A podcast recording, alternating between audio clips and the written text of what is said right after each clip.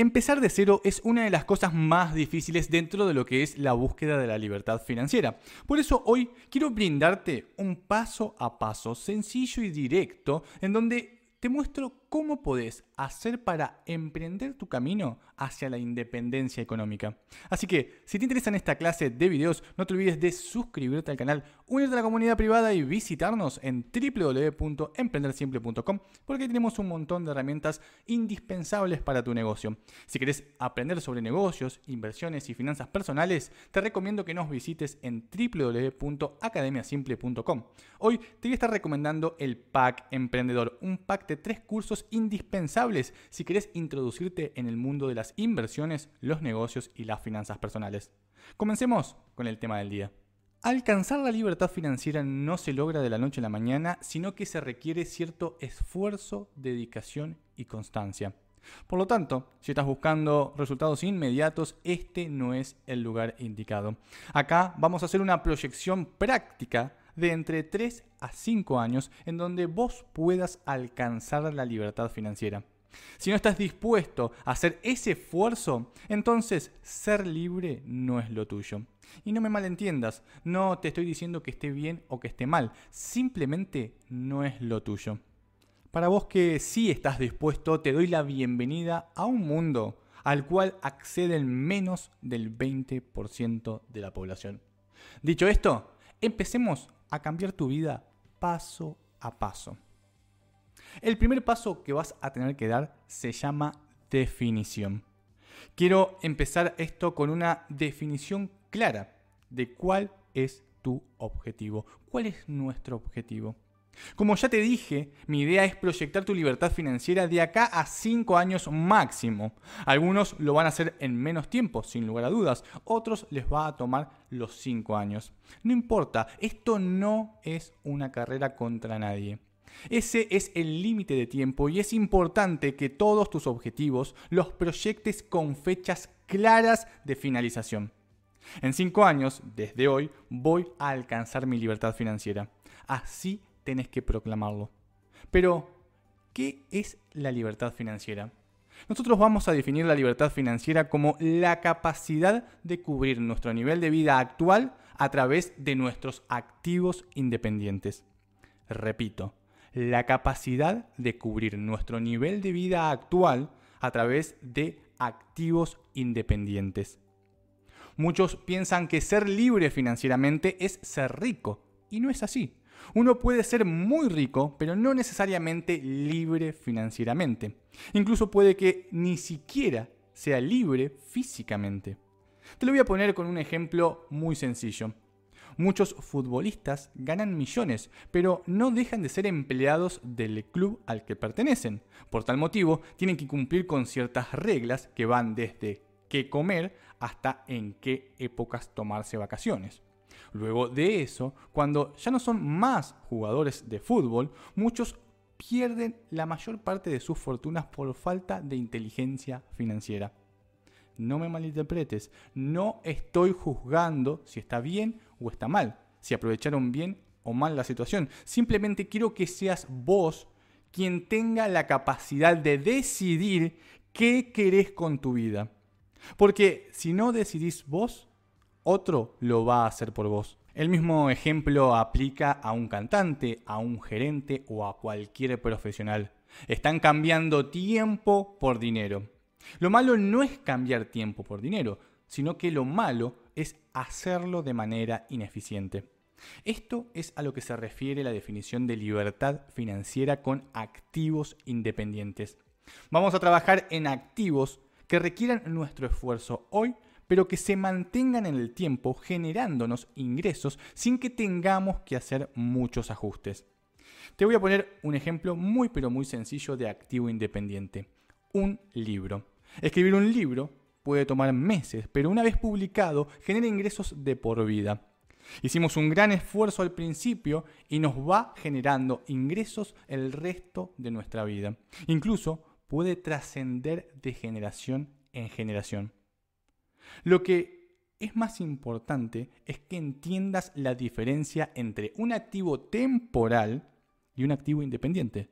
Ser empleado es un activo temporal. Si dejas de trabajar, dejas de generar ingresos.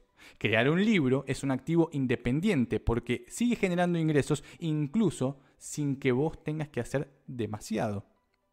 Algunos llaman a esto ingresos pasivos, pero este concepto suele malinterpretarse, pensando que uno no tiene que hacer absolutamente nada y no es tan así. Hay que darle seguimiento al activo, pero en este caso, estamos haciendo un uso eficiente del tiempo.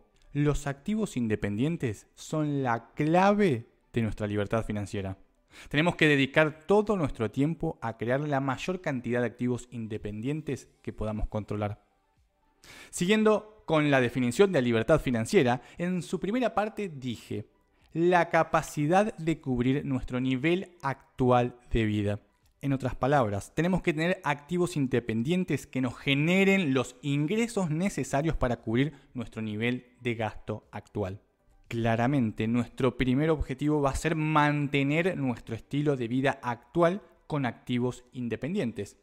Muchos empiezan con la idea de ser ricos, sin tener metas claras y se quedan ahí dando vueltas en círculos. Nosotros no, vamos a ser metódicos e ir paso a paso.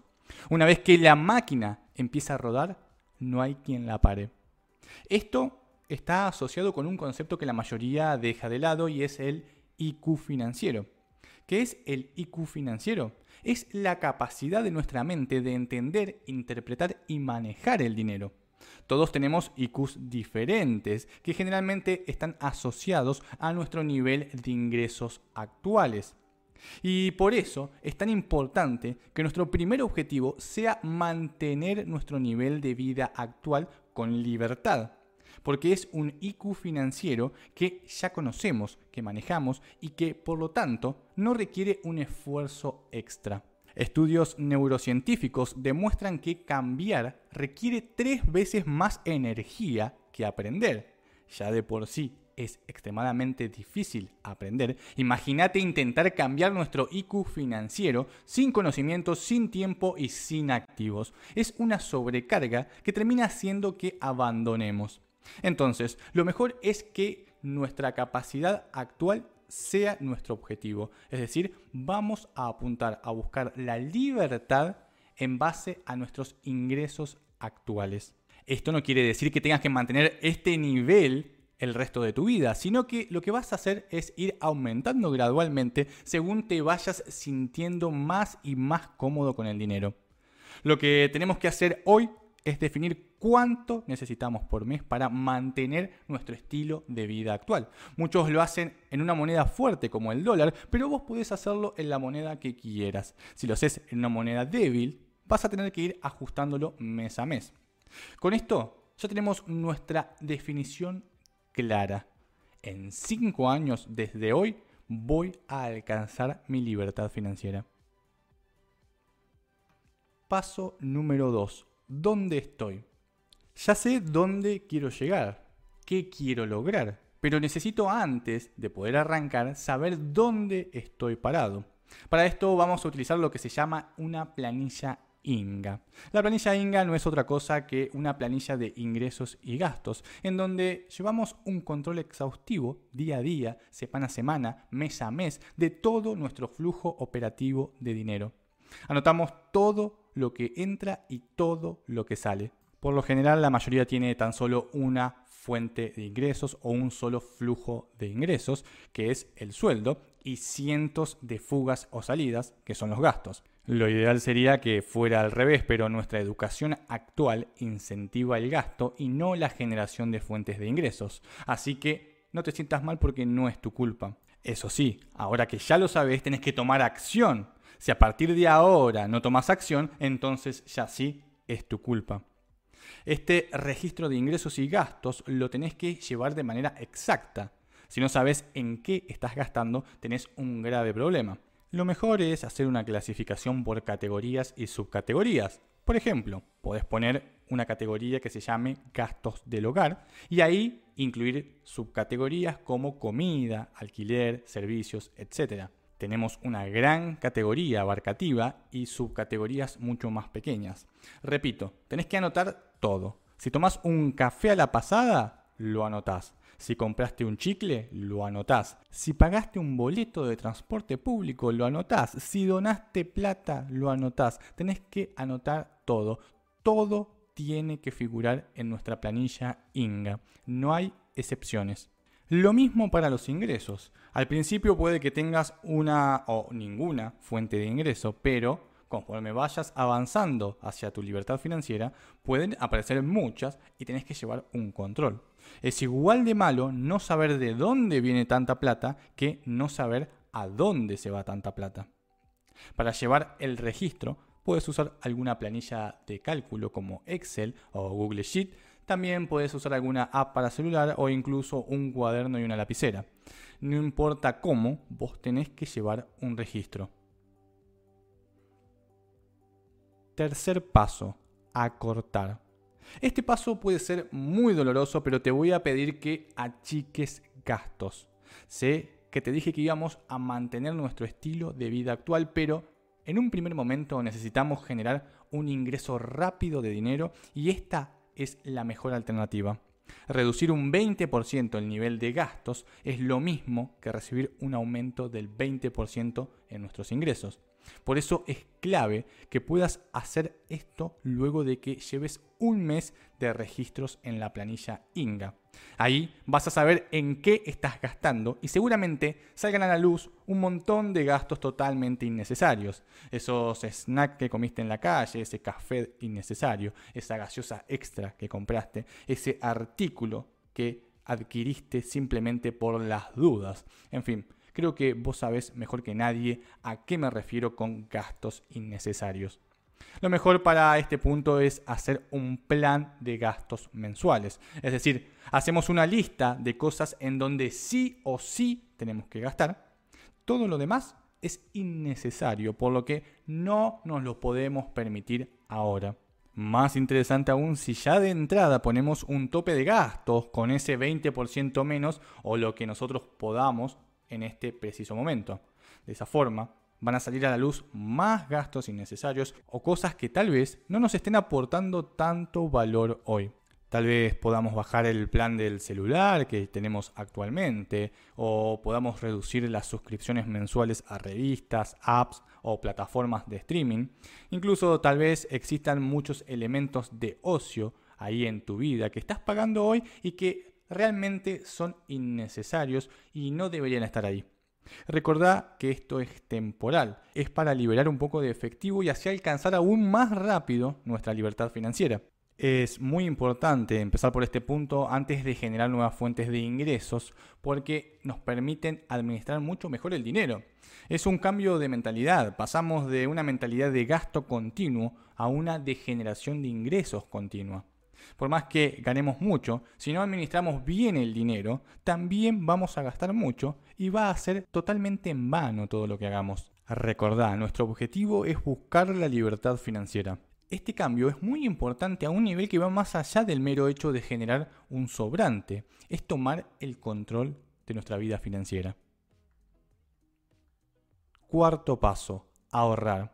Esto se trata de un cambio de mentalidad. Queremos ahorrar lo máximo posible de nuestros ingresos. Ya no solo se trata de aumentar los ingresos por medio de un achicamiento de los gastos, sino de mantener esa idea constante y generar una mentalidad de ahorro. Posiblemente ya ahorraras mucho antes, aunque sea de manera esporádica, y tengas ese cierto hábito, pequeño, gran hábito de ahorrar pero ahora lo vamos a establecer de una manera mucho más clara y mucho más constante. Si no tenés este hábito, entonces llegó el momento de empezar a practicarlo. Si estás gastando más de lo que generás, entonces no vas a poder tener un margen de ahorro. Así que por eso es importante, por eso es clave el paso anterior, en donde vas a hacer foco en achicar los gastos al punto de que tus ingresos superen a los gastos. Si gastas lo mismo que generás, también estás en un problema porque no tenés el margen para el ahorro. Y si gastas menos de lo que generás, entonces es importante de igual manera revisar y achicar todos los gastos que puedas para generar el máximo ahorro posible. Ese es nuestro objetivo en este punto? Lograr el máximo ahorro posible. Tenemos que entrenar a nuestra mente a que piense en términos de ingresos y no de gastos. Cada paso que vamos dando es un empujoncito a nuestra pequeña mente para que vaya aprendiendo cuál es el camino correcto que debe tomar para que una vez que incorpore el hábito lo haga de manera automática.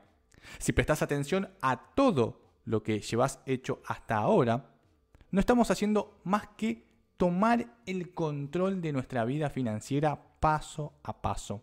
El ahorro juega un papel clave porque nos permite generar lo que se llama un residual, dinero que tenemos disponible para crear nuestros activos independientes.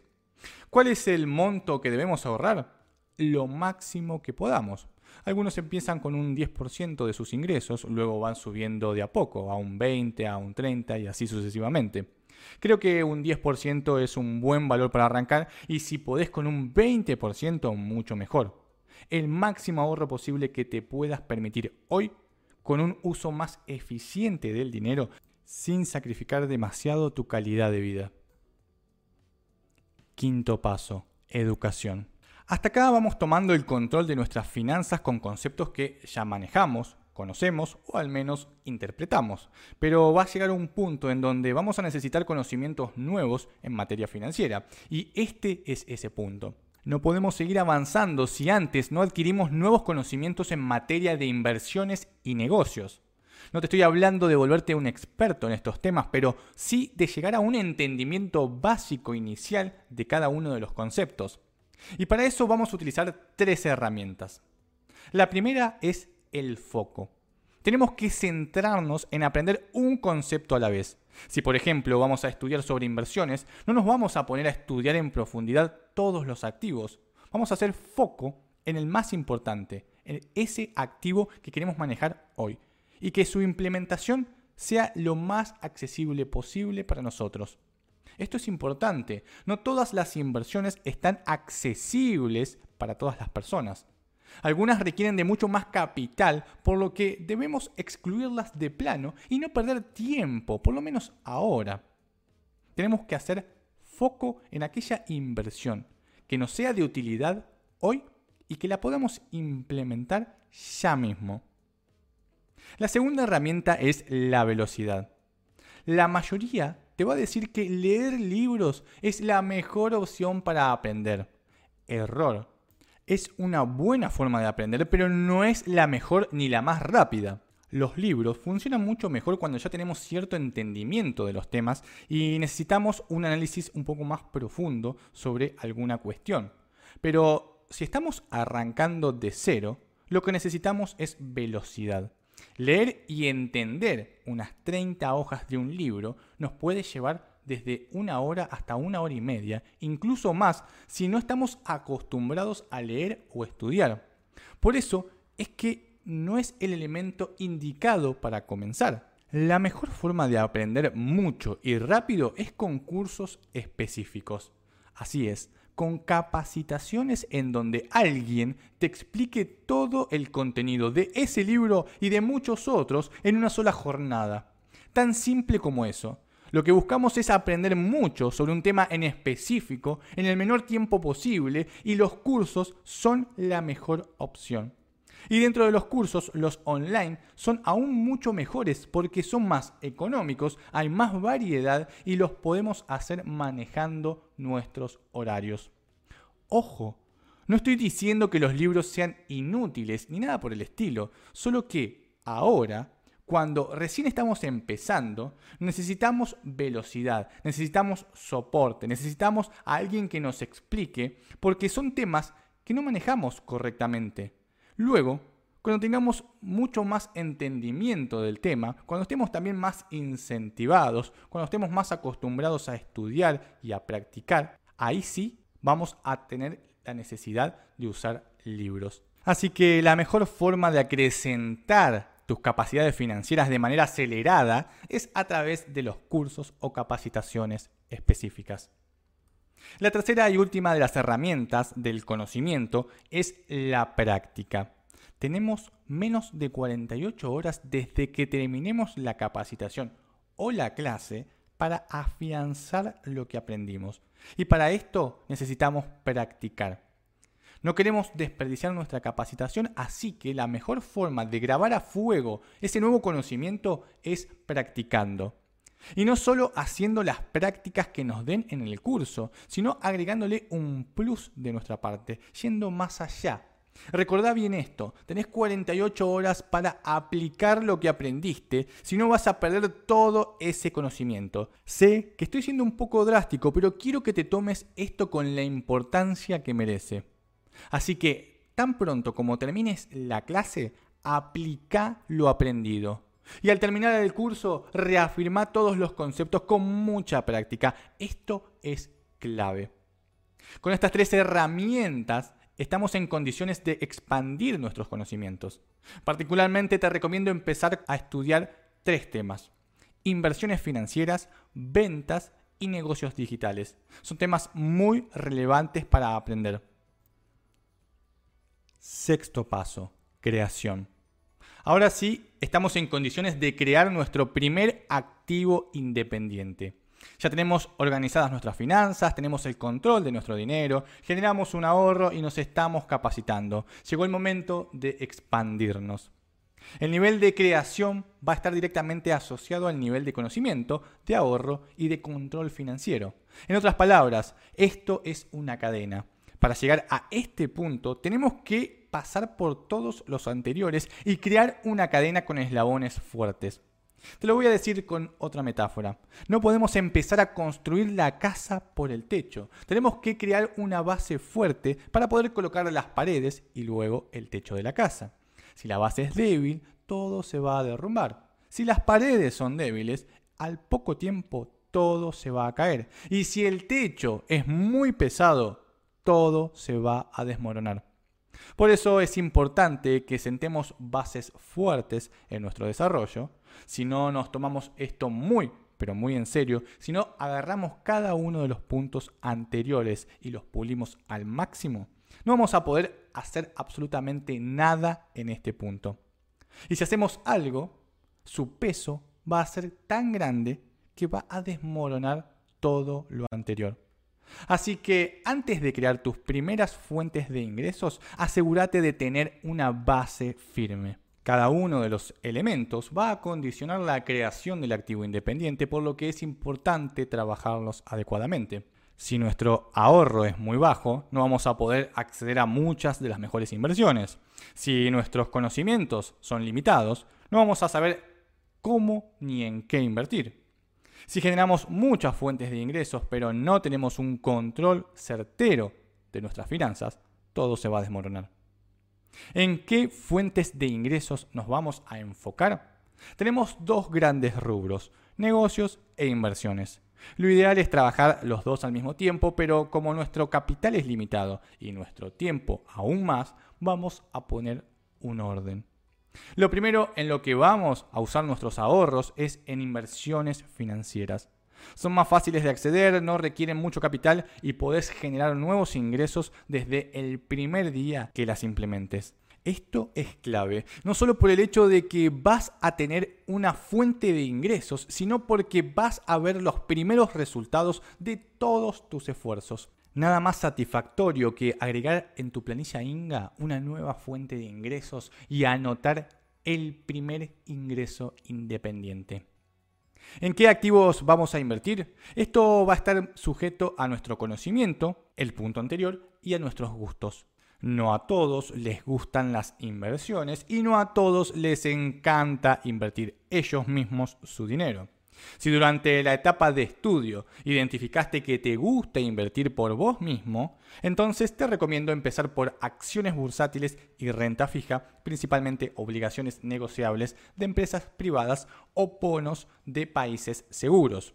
Ahora bien, si identificás que esto no es lo tuyo y no querés complicarte la vida, lo cual es normal y no necesariamente por eso vas a ganar menos plata, entonces lo mejor es que analices fondos comunes de inversión y los ETF. Está en vos eh, definir si querés dedicarle tiempo o no a estos temas en particular o simplemente delegarlo a un tercero. Ninguna opción es mejor que ninguna, ambas tienen sus ventajas y sus desventajas. Pero ojo, que terciarices la administración de tu capital a un fondo común de inversión o inviertas en un ETF no implica que te desentiendas del todo. Tenés que conocer los instrumentos en los que estás invirtiendo y darle seguimiento. El segundo rubro que vas a tener que tener en cuenta para crear nuevos activos independientes es el de negocios. Este es un poco más lento, pero las ganancias pueden ser mucho mayores y más estables. Pero, como te mencionaba, los resultados no son inmediatos, además de que consumen mucho más tiempo. En este caso, podemos hacer dos cosas. La primera es invertir en proyectos de terceros, es decir, en vez de crear tu propio negocio, invertís en el negocio o proyecto de otro. De esta forma, no tenés que hacer más que llevar un control de esa inversión sin tener que meterte en la parte operativa regular. Necesitas menos capital para empezar, le dedicas menos tiempo, aunque las ganancias también son más reducidas. Invertir en proyectos de terceros es una buena forma de generar un activo independiente sin tener que estar detrás del control operativo de la empresa. Es una buena opción para empezar e incluso más adelante también para diversificar tu capital. La segunda alternativa que tenés es crear tu propia empresa antes o después vas a tener que hacer esto. Es necesario que intentes crear tu propia empresa, no solo por el hecho de generar un activo independiente, sino por la experiencia que vas a adquirir. No importa si sale mal, lo importante es vivir esa experiencia. Existen muchas formas de empezar un negocio con poco capital, pero yo te recomiendo empezar con un servicio y en lo posible un servicio digital. Son un buen punto de partida. Con esto ya tenemos una idea de por dónde encarar nuestras primeras fuentes de ingresos independientes. Séptimo paso, expansión. Este es el último paso, pero uno muy importante ya que se trata del control y la amplificación del sistema. Lo primero que vamos a tener que hacer una vez que lleguemos a crear nuestra primera fuente de ingresos es llevar a cabo un control periódico. Puede ser mensual o trimestral, pero no mucho más lejano. Tenemos que controlar cada uno de los pasos anteriores y verificar que estén en óptimas condiciones, porque mientras más fuerte sea el eslabón, más fuerte va a ser la cadena. Creo que una verificación mensual es lo ideal y luego hacer un cierre anual. Es decir, mes a mes controlamos que todo marche bien y al final del año vemos cómo vamos con nuestro objetivo de largo plazo. Si mes a mes vemos que marcha todo bien, tenemos que seguir con la parte de la expansión. Cuando creemos nuestra primera fuente de ingresos, esta nos va a dar dinero y ese dinero va a volver al principio de nuestra cadena, creando así un círculo expansivo. Más ingresos nos van a exigir una mejor administración, también nos van a dar la posibilidad de ahorrar más, de aprender más y de crear más activos independientes. Esta expansión tiene que ser constante y controlada. Una expansión muy acelerada puede que nos desestabilice y una muy lenta puede que nos desanime. El equilibrio es importante, pero la clave es la constancia. Una vez que ponemos en marcha este circuito, poco a poco va a ir acelerándose y eventualmente vamos a alcanzar nuestra libertad financiera. La clave, te repito, es la constancia. No dejes que nada te desanime y tomate esto como si tu vida dependiera de la libertad financiera, porque tu vida depende de la libertad financiera. Hasta acá el podcast del día, espero que te haya gustado y que te sirva para alcanzar la libertad financiera. Creo que es un paso a paso muy práctico y de aplicación inmediata. Si tienes alguna sugerencia o tenés alguna idea o algún objetivo para alcanzar vinculado a lo que sería la libertad financiera o la riqueza, el éxito y demás, déjamelo saber acá abajo en la caja de comentarios. Si te gustó este podcast, no te olvides de darle like de activar la campanita y de suscribirte al canal. Si querés aprender más sobre libertad financiera, visítanos en www.academiasimple.com. Hoy te estuve recomendando el pack emprendedor, un pack que tiene tres cursos indispensables, uno de inversiones, otro de negocios y uno de finanzas personales. Si querés potenciar tu negocio, no te olvides de visitarnos en www.emprendersimple.com porque tenemos un montón de herramientas que te pueden ser de mucha utilidad. Seguimos en todas nuestras redes sociales, en Instagram, Twitter y Facebook y nos estamos viendo en el próximo podcast. Adiós.